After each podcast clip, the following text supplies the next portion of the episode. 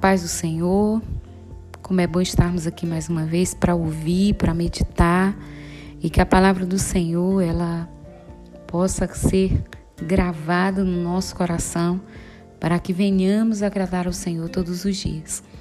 Hoje será o Salmo 82 e o Salmo 83, que diz: Deus está na congregação dos poderosos, julga no meio dos deuses. Até quando julgareis injustamente e respeitares a aparência da pessoa dos ímpios? Defendei o pobre e o órfão, fazei justiça ao aflito e o necessitado. Livrai o pobre e o necessitado, tirai-o das mãos dos ímpios. Eles nada sabem, nem entendem, andam em trevas. Todos os fundamentos da terra vacilam. Eu disse: Vós sois deuses, e vós outros sois todos filhos do Altíssimo. Todavia, como homens, morrereis e caireis como qualquer dos príncipes. Levanta-te, ó Deus, julga a terra, por te pertencem todas as nações. Salmo 83.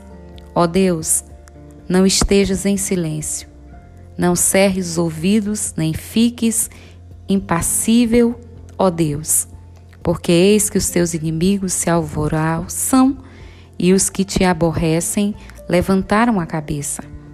Astutamente formam conselhos contra o teu povo e conspiram contra os teus protegidos.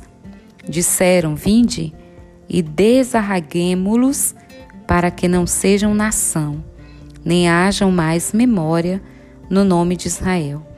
Porque a uma se caluniaram, aliaram-se contra ti. As tendas de Edom, dos Ismaelitas, de Moabe, dos Agarenos, de Gebal, de Amon, de Amaleque, e a Filisteia com os moradores de Tiro. Também a Assíria se ligou a eles, foram eles o braço dos filhos de Ló. Faze-lhe como fizeste a Midian, como a Cícera, como a Gebim na ribeira de Quizon, os quais fazem destruídos em Éder, Edom, vieram a servir de estrume para a terra. Faze os seus nobres como a Oreb e como a Zeeb, e a todos os seus príncipes como a Zeba e como a Zalmuna que disseram: Tomemos para nós poções hereditária, as famosas habitações de Deus. Deus meu, faze-o como os que, impelidos por um tufão, como a palha diante do vento, como fogo que queima um bosque e como a chama que incendeia as brenhas. Assim persegue-os com a tua tempestade e assombra-os com o teu torvelinho.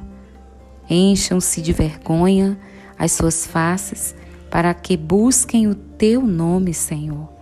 Confundam-se e assombrem-se perpetuamente, envergonhem-se e pereçam, para que saibam que tu, a quem só pertence o nome de Jeová, és o Altíssimo sobre toda a terra.